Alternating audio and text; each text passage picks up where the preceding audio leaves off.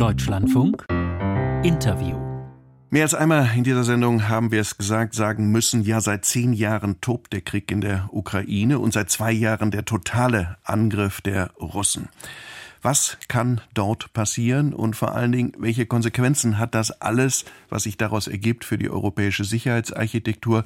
Zumal, wenn wir den Blick über den großen Teich noch wagen, da verändert sich möglicherweise in den Vereinigten Staaten etwas, egal wer dort Präsident ist. Über all das möchte ich reden mit Rolf Mützenich, dem SPD-Fraktionschef, der jetzt bei uns am Telefon ist. Guten Morgen, Herr Mützenich. Guten Morgen, Herr Zerheide. Herr Mützenich, wenn ich jetzt als erstes mal das Wort Taurus sage, was geht Ihnen dann durch den Kopf? Dumme Frage des Journalisten? Nein, es ist keine, keine dumme Frage und es ist ja auch eine Debatte, die äh, auch in der Ukraine selbst geführt wird, die einen Abwehrkampf gegen den Überfall russischer Truppen äh, sich zu erwehren hat.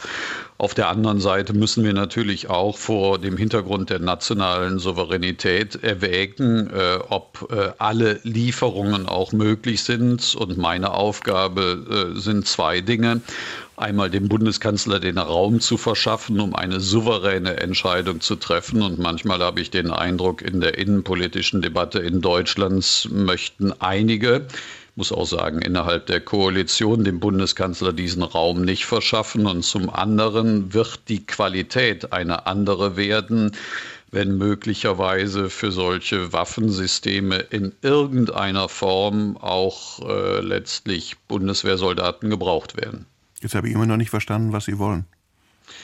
Ich will auf jeden Fall eine Debatte in Deutschland darüber haben, ob es wirklich sinnvoll ist, sich auf ein militärisches Gerät zu konzentrieren. Wir hatten das schon mal bei der Leopard-Debatte, also dem Panzer, gehabt. Da wurde immer behauptet, genau das wird der Gamechanger, also das entscheidende Mittel äh, auf dem Schlachtfeld sein. Manche haben auch eben dazu beigetragen, äh, dass diese Debatte wirklich rein innenpolitisch geführt wurde. Und ich habe mittlerweile den Eindruck, bei Taurus werden dieselben Reflexe wieder bedient. Jetzt könnte man natürlich sagen, das ist ja eine Argumentationslinie. Wenn der Westen schneller und früher dies und das geliefert hätte, hätte Fahrradkette, äh, dann wäre der Krieg nicht so lange, äh, wie, wie, wir ihn jetzt sehen. Halten Sie das für richtig oder ist das aus Ihrer Sicht eher ein zweifelhaftes Argument? Ich halte das äh, für ein zweifelhaftes Argument. Nochmal, ich verstehe auf jeden Fall, und das habe ich auch bei den Gesprächen zusammen mit äh, Lars Klingbeil, dem Parteivorsitzenden der SPD im letzten Jahr, in Kiew auch getan, dass äh, alles Notwendige auch bereitgestellt wird aus Sicht der Ukraine. Man kann über das eine oder andere auch immer wieder sprechen, aber auf der anderen Seite, und auch das hat ja die deutsche Debatte gezeigt, es war schon ein Unterschied gewesen, dass der Bundeskanzler gesagt hat, die Ukraine darf den Krieg nicht verlieren und auf der anderen Seite Russland muss besiegt werden. Ein solches Land mit diesen Ressourcen und insbesondere mit einem System und einem, ich will sagen, Menschenschlechter wie Putin so einfach wird ein solches Land nicht besiegt werden. Und wir haben immer noch im Hintergrund die nukleare Komponente. Und ich will mal ganz offen sagen, ich glaube, der Beitrag des Bundeskanzlers durch seinen Besuch im letzten Jahr bei Präsident Xi, also dem chinesischen Präsidenten, und dass dort gesagt worden ist, es dürfen niemals Atomwaffen eingesetzt werden, war ein größerer Beitrag für die internationale Sicherheit als manche kleinteilige Debatte in Deutschland über irgendein Waffensystem. Haben wir nicht ein anderes Problem, und das habe ich in anderen Gesprächen auch in dieser Sendung schon versucht anzusprechen, dass der Westen gelegentlich Versprechen macht, zum Beispiel eine Million Artilleriewaffen zu liefern, die wir de facto gar nicht liefern können, weil wir haben hier keine Kriegswirtschaft. Und ich sehe auch keine politischen Mehrheiten, Kriegswirtschaft im Westen einzuführen. Ist da ein strukturelles Problem oder sagen Sie eher nicht? Ich weiß nicht, ob es ein strukturelles Problem ist. Es ist offensichtlich auch ein Problem, was ein Reflex auf eine mediale, aufgeheizte Diskussion ist. Jeden Tag oder eigentlich jede Stunde wird ja irgendwas auch, äh, darf ich das nochmal traditionell sagen, durch den Äther gebracht oder durch eben die sozialen Medien, die heute dies sehr stark individuell bestimmen. Und das halte ich vor dem Hintergrund einer Situation, wo man auch manche Entscheidung besonnen und letztlich auch in allen Konsequenzen durchdenken will, für genau den falschen Ansatz. Und wenn das auch noch nicht nur medial aufgeheizt wird, sondern einige meinen, sie müssten das auch noch durch ihre Kleiderwahl unterstützen, dann sind wir in einer Situation, die dem Ganzen überhaupt nicht mehr gerecht wird. Jetzt lassen Sie uns diese Komponente ansprechen, die ich vorhin schon mal ins Spiel gebracht habe. Wie muss sich eigentlich europäische Sicherheitsarchitektur verändern und wie viel europäische Gemeinsamkeit kann es eigentlich geben? Herr Merz und Frau von der Leyen haben heute in einem Beitrag äh, gefordert, ja, es muss mehr gemeinsame europäische Anstrengungen geben. Ich will mal eine Zahl vorgeben, weil wir ja viel auch über Prozentzahlen und, und Rüstungsausgaben diskutieren. Die Europäische Gemeinschaft, ich habe mir die aktuellen Zahlen für 23 angeguckt, gibt 240 Milliarden für Rüstung aus in 23. Jetzt können wir Großbritannien mit Preta Propter 50 Milliarden nochmal hinzuziehen.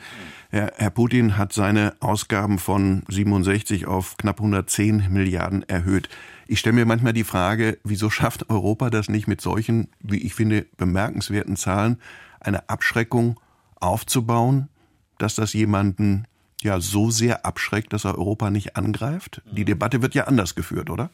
Ja, in der Tat, sie wird maßlos äh, geführt. Und äh, Sie sehen ja, dass wir auch möglicherweise auch in Deutschland in eine Situation kommen, wo Militärausgaben als absolut gesetzt werden und andere notwendige gesellschaftliche Ausgaben, auch insbesondere für den Strukturwandel, dem äh, untergeordnet werden. Und da müssen wir aufpassen. Wir haben manchmal auch sehr stark Reflexe in der Diskussion wie damals im Kalten Krieg, aber Sie haben vollkommen recht. Die Ausgaben europäischer NATO-Partner sind groß und sie haben auch Synergieeffekte. Das ist nie gelungen. Es ist nie gelungen, letztlich eben auch zu überzeugen, dass nationale Regierungen sich auf bestimmte Dinge konzentrieren, die die anderen nicht haben. Und genau das ist die Aufgabe. Also ich halte es auch nicht für falsch, was von der Leyen und Merz sagen, dass man eine europäische Sicherheitspolitik schaffen muss. Was mich ein bisschen an diesem Aufsatz wundert, dass das insbesondere im Hinblick auf oder die Argumentation auf die europäische Rüstungsindustrie äh, genannt wird. Ich finde, da wird Politik wirklich sehr kleinteilig, darf ich das mal so einfach sagen, auch nach Verwertungsinteressen definiert. Und das ist nicht meine Art, über Sicherheitspolitik zu reden. Auf der anderen Seite brauchen wir nicht sowas wie einen Airbus-Moment auch in der Sicherheitspolitik. Sie haben es ja gerade angesprochen. Ist das realistisch, dass Staaten dann auch Souveränität aufgeben?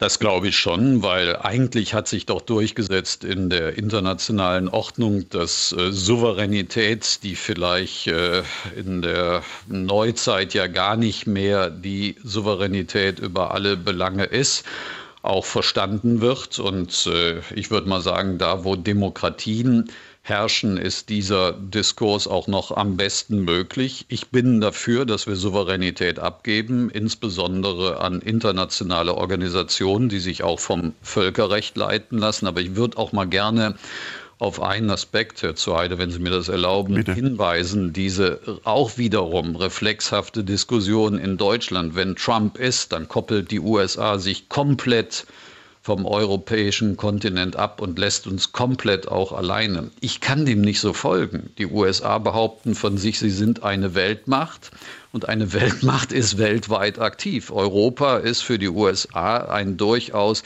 wichtiger Kontinent, wenn sie nach Afrika blickt, wenn sie in den Nahen Osten blickt. Und so einfach wird auch ein amerikanischer Präsident nicht strukturelle Bedingungen für Weltmächte über den Haufen werfen. Also von daher ist es schon komplexer zu denken, aber dass Europa souveräner werden muss in der Sicherheitspolitik, die nicht alleine Militärpolitik ist, sondern kluge Außenpolitik, Entwicklungspolitik, letztlich auch Flüchtlingspolitik.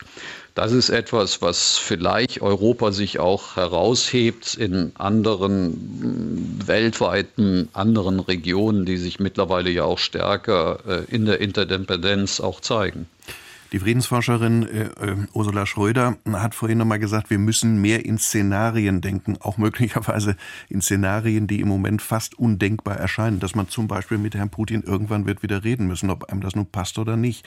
Äh, trauen Sie sich sowas öffentlich zu sagen?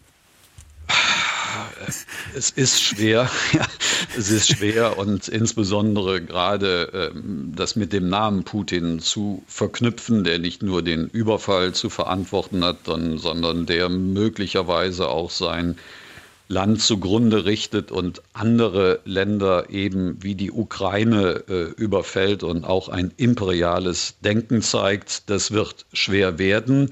Aber ich würde natürlich schon sagen, wir müssen uns auch auf Szenarien einstellen, weil äh, das hat ja Egon Bahr auch mal gesagt, die USA sind unverzichtbar, Russland ist unverrückbar dass möglicherweise irgendwann es auch, aber das wird noch lange dauern und ob wir das erleben werden, ich weiß es nicht, äh, wieder über Koexistenz nachgedacht werden muss. Aber dann wird möglicherweise es auch nicht mehr Putin sein. Aber niemand von uns weiß, wer irgendwann an seine Stelle kommt. Rolf Mützenich, herzlichen Dank für die Einsichten heute Morgen, auch wenn es ein schwieriges Thema ist. Ich danke Ihnen für das Gespräch. Ich danke Ihnen für die Einladung, Herr Zeide. Schönen Tag.